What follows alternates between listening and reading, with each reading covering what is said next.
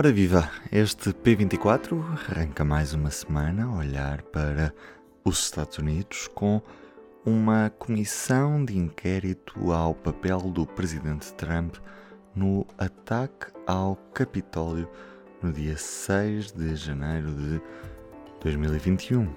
Nos últimos 11 meses, nove congressistas norte-americanos dedicaram grande parte das suas vidas a montar o puzzle dos dias que rodearam a invasão do Capitólio. Agora, o resultado já está a ser apresentado ao grande público em horário nobre na televisão. Comigo, o jornalista do público, Alexandre Martins. Alexandre, que comissão final vem a ser esta? Isto são comissões de inquérito que levam o seu tempo, como se diria aqui em Portugal. Uh, neste caso específico que eles estão a, a, investigar, esta comissão de inquérito, como já houve várias em momentos importantes, é? como foi do, dos ataques terroristas de 11 de setembro, quer dizer, sempre que há assim estes uh, momentos importantes na, na, na, política na sociedade dos Estados Unidos, o Congresso uh, costuma ter uma comissão de inquérito especial para, para perceber o que é que aconteceu e, e para fazer propostas para uh, prevenir que, que volte a acontecer.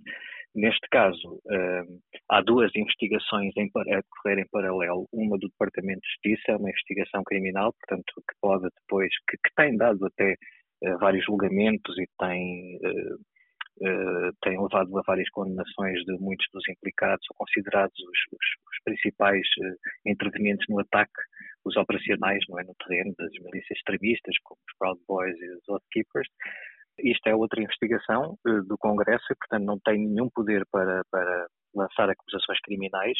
O que eles estão a tentar fazer é apresentar uh, vão escrever, estão a fazer agora uma série de audições públicas. Eh, eh, as pessoas que estão a falar nestas audições, a primeira na semana passada, a segunda nesta segunda-feira de manhã, e depois vão fazer mais umas quatro ou cinco até ao fim do mês. Isto é mais para mostrar ao grande público o, o, resultado do trabalho que foi feito no último ano, nesta comissão. Não é? Portanto, não, não se espera aqui grandes novidades, pelo menos para a própria comissão, como se costuma dizer lá. Não estamos a falar de procuradores, porque mais uma vez não é uma investigação criminal, mas estes congressistas experientes não, não vão fazer nenhuma pergunta para a qual não saibam já a resposta. Ninguém, ninguém está ali para ser apanhado de surpresa. É, é, isto na prática é para o espetáculo televisivo, é isso, não é? É um espetáculo televisivo, mas é uma peça muito importante para tentar apurar a verdade e para tentar responsabilizar, não é bem apurar a verdade. Vamos, ter, vamos dar como exemplo os dois processos de impeachment do ex-presidente Trump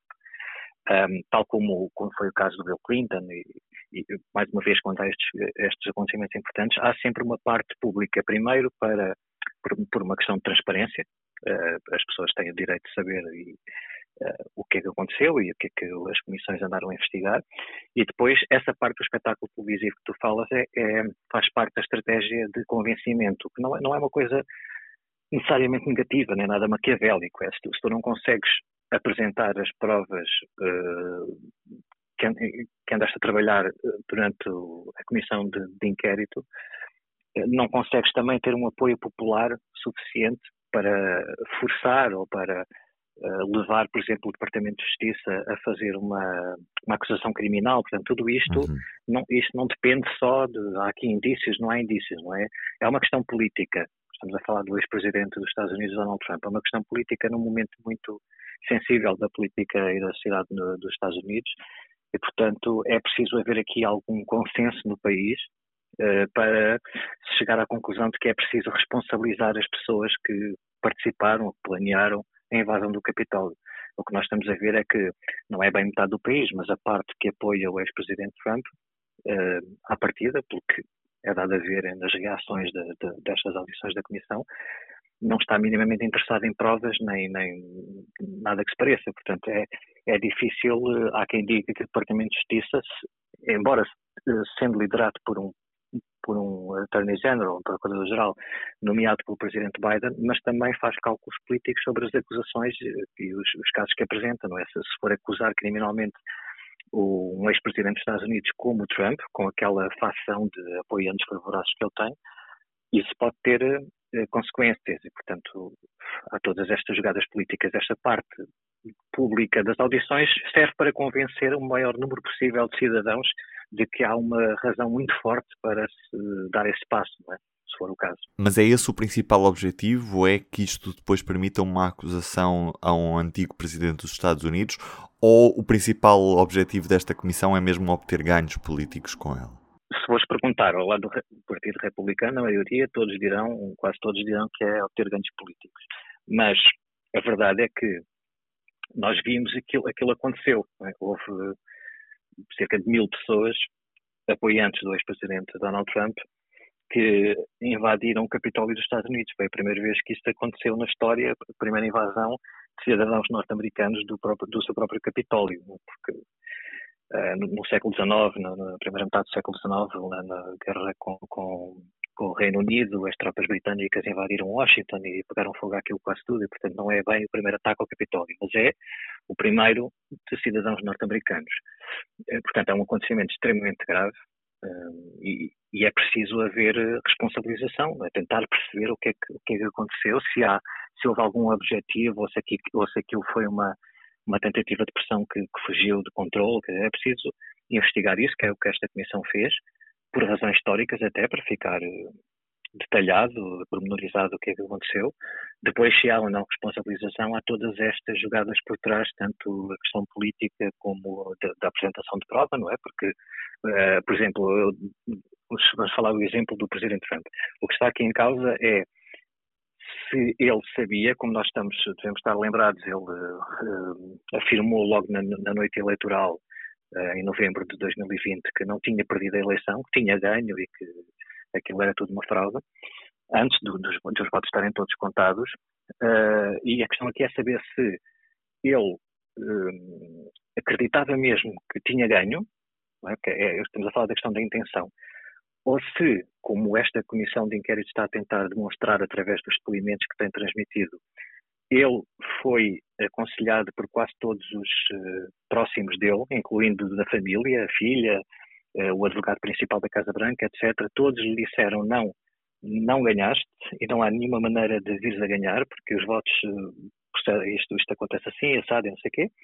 Portanto, é perceber se ele sabia perfeitamente, como lhe disseram, sabia perfeitamente que tinha perdido e mesmo assim eh, tentou reverter o resultado da eleição, o que é diferente de ele estar mesmo convencido e ter algumas razões para acreditar que ganhou a eleição e que, pode, e que podia ter havido Marosca. Portanto, são duas coisas distintas, não é? E o que esta comissão de inquérito está a tentar fazer é apresentar provas e demonstrar que o, que o ex-presidente Trump sabia perfeitamente que tinha perdido a eleição e mesmo assim, a partir do dia da, dessa noite eleitoral, montou um plano em coordenação com outras pessoas que apareceram naquele momento na órbita da Casa Branca, como, como os, os funcionários que estavam na Casa Branca eh, não quiseram fazer parte daquilo e disseram que ele tinha perdido a eleição. E ele rodeou-se de outros, como o Giuliani, o advogado, Sidney Powell, outra advogada, outra advogada que não faziam parte da Casa Branca, mas que são republicanos extremistas nesse, desse ponto de vista, e que em conjunto depois continuaram, mesmo perante provas em contrário, eh, a dizer que houve fraude, fraude, a repetir todos os dias isto durante semanas e semanas, até que uh, os apoiantes ficaram tão, uh, tão radicalizados e tão convencidos de que havia mesmo fraude, que depois aquilo descambou no, no, no 6 de janeiro, num comício que ele marcou para 6 de janeiro em Washington, e que depois eles daí foram para o Capitólio para invadir. Portanto, isto é a questão da intenção é, é, é fundamental para convencer até o Departamento de Justiça, que pode ter as suas reservas por isto ser um caso bastante político, a avançar com uma acusação distinta, não é? Porque eles também estão a fazer investigações uh, do seu lado e que podem perfeitamente vir a anunciar uma acusação contra Donald Trump ou, contra outras pessoas no âmbito da investigação do Departamento de Justiça. Aqui estamos a falar do, da investigação do Congresso, que pode também juntar-se para a decisão final do Departamento de Justiça, para ver se há mais do que a condenação pública, vai, entre aspas, do, do Donald Trump, ou se irá mesmo seguir para os tribunais. Alexandre, aproveitando do que estamos a falar dos Estados Unidos, como, é sempre habitual quando falo contigo, neste domingo o New York Times revelou um documento assinado por uh, eh, 10 senadores republicanos e 10 democratas com um princípio de acordo para alterar a lei das armas. Isto surge depois de, de mais uma, uma série de massacre numa escola do, do Texas e que depois teve uh, repercussões também noutros lados, com um ataque num hospital e aqueles tiroteios que são comuns no, nos Estados Unidos, infelizmente, obviamente. Mas uh, que princípio de acordo é este e até que ponto é que isto tem pernas para andar esta limitação à, à lei das armas existente nos Estados Unidos? Sim, o facto de ter pernas para andar é precisamente é, é mesmo o mais importante deste, deste princípio de acordo. Quer dizer, muito resumidamente, isto ainda não é uma lei, não é sequer uma proposta de lei, ainda não está foi apresentada para, para discussão, mas durante as semanas que seguiram ao, ao ataque nessa escola de Uvalde, no Texas, uh, e também de, de Buffalo, uma, na semana anterior, um, um grupo de senadores eh, do, do, Partido Republicano e do Partido Democrata juntaram-se para, para tentarem desenhar ali, fazer um esboço de uma proposta de lei para fazer algum avanço uh, nesta questão do acesso à armas, que, que, que é, é, este acordo fica muito aquém do que aqui na Europa se pode uh, achar que, que seria o ideal para, para dar a volta à situação, isto é, este acordo não passa minimamente por eh, limitar o acesso às armas de ninguém, nem limitar a venda de armas, portanto, nem aumentar a idade para a compra de armas, não, não, não, isso não está em causa porque não há minimamente nenhuma hipótese de acordo na atual conjuntura nos Estados Unidos, em que uma parte, principalmente ligada ao Partido Republicano, eh, não quer ouvir sequer falar em nenhuma proposta de lei que possa limitar, por pouco que seja, o acesso à compra de armas eh, porque, segundo o ponto de vista deles, isso é uma violação constitucional da segunda da Constituição. Do Partido Democrata eh, e, do eleitorado eh, afeta ao Partido Democrata, as propostas são muito mais radicais, é? mas, bom, resumindo o acordo que foi feito, entre, como disseste, entre 10 republicanos e 10 democratas, e este número de senadores é importante, se a proposta for aprovada, porque ainda, ainda vai ser votada no Senado, principalmente as ideias principais desta proposta de lei são o financiamento e apostas em mais programas, ou uma aposta mais séria nos programas de combate a problemas de saúde mental, tentar detectar estes problemas na, na, origem, uh, que é defendido por ambos os lados, tanto o Partido Democrata como o Partido Republicano, só que o Partido Republicano pega nisto para. Um, para dar a volta ao, ao, ao, à, à, questão essencial para o Partido Democrata, que é o acesso às armas para os republicanos, são as doenças mentais, e, portanto, e tal, não são as armas que matam, são as, as doenças mentais, como, como às vezes ouvimos dizer, e também a segurança nas escolas. Portanto, o pacote legislativo eh, ideal para o Partido Republicano é dar dinheiro para programas de saúde mental e reforçar eh, a segurança nas escolas, por, eh, até há, há algumas leis nos Estados que que tem como objetivo eh, facilitar a posse de armas de professores nas escolas, mas aqui não é, não é este o caso, é para dar mais dinheiro aos Estados para poderem ter lá mais polícias e mais guardas com melhores armas e melhor treino. Portanto, essas são estas duas vertentes que estão na proposta de lei, saúde mental e segurança nas escolas. Depois, em, em questões mais práticas do dia a dia, há uma lei que federal nos Estados Unidos, portanto, que, que, que, é, que, todos os Estados têm de cumprir, que, o, por exemplo, uma, um, alguém que seja condenado por uh, violência doméstica tem mais dificuldades de comprar uma arma. Só que a lei está feita para apenas uh, envolver uh, o cônjuge. Portanto, tem de, ser, tem de, ser, casado. Se for um namorado, se for um companheiro, seja o que for, já não está englobado nesta lei, pode comprar armas à vontade. Esta proposta fecha isso, esse buraco que existia na lei e estende a todas as pessoas condenadas por a violência doméstica, a, proibição ou, ou, passos para dificultar a, compra de armas. Há também outra medida importante que é de aumentar o período para a avaliação dos antecedentes, que é o que nós chamamos de background checks, é? quando uma pessoa vai comprar uma arma lá nos Estados Unidos, nas lojas uh, uh, licenciadas para o efeito, são obrigados a fazer uma pesquisa, numa, fazer um pedido ao FBI para fazer uma pesquisa na, na base de dados para saber se aquela pessoa tem algum problema que, que, que, que impossibilite comprar uma arma.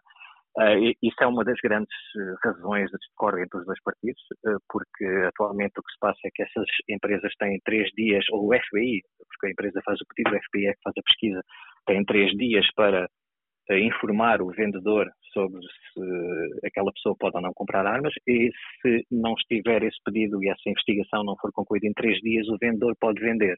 Portanto, fica o direito do cidadão acima desta pesquisa do FBI, este, este trabalho. O que acontece muitas vezes é que não é assim tão diferente de Portugal, embora as pessoas temem acreditar que sim. Há, há, sempre muitos atrasos, há sempre pesquisas que falham e, portanto, as pessoas acabam por comprar armas porque, fim daqueles três dias, e, e, uma das propostas do Partido Democrata é aumentar para dez dias este período para o FBI fazer a investigação, que é algo que o Partido Republicano não aceita minimamente. São três dias, são três dias.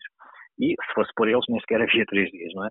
Portanto, estamos a falar aqui de duas visões muito extremadas da situação, e este acordo o que faz é tentar encontrar alguns pontos que, que não sendo assim muito uma mudança tão estrutural como se calhar o Partido Democrata desejaria e as associações, as associações que, e organizações que, se preocupam com as questões desta, violência, mas hum, é animador que estas próprias organizações eh, ficaram relativamente não entusiasmadas, mas apoiaram este, este acordo. Ora, o que está aqui em causa é que porque é que este acordo tem hipótese de passar? ao mesmo tempo é, é, um, é um sinal de que tem hipótese de passar, mas também é um sinal da, das posições extremadas no, no, no Senado norte-americano. É que ao, ao, terem, ao, ao haver 10 republicanos, senadores republicanos, a assinarem esta proposta de acordo, isto quer dizer que com os 50 senadores do Partido Democrata, que a partida votarão todos a favor desta proposta de lei, temos, em princípio, 60 senadores a votar a, a, favor desta proposta de lei. E esse número de 60 é importante porque só com 60 eh, senadores é que se pode ultrapassar no Senado americano a fase do debate da proposta de lei e da passagem à votação final. Portanto, se, se, se, não houvesse nenhum acordo com os republicanos, o Partido Democrata nunca poderia aprovar lei nenhuma. Com 50 democratas há aquela figura do filibuster, que se calhar já todos ouvimos falar várias vezes, que os republicanos invocam e acabou porque o período de debate nunca mais fecha e não é possível passar para a votação e, portanto, uh, o partido que, que, que, é vítima desse filibuster desiste e, e, parte para outra porque não há hipótese daquilo sair dali.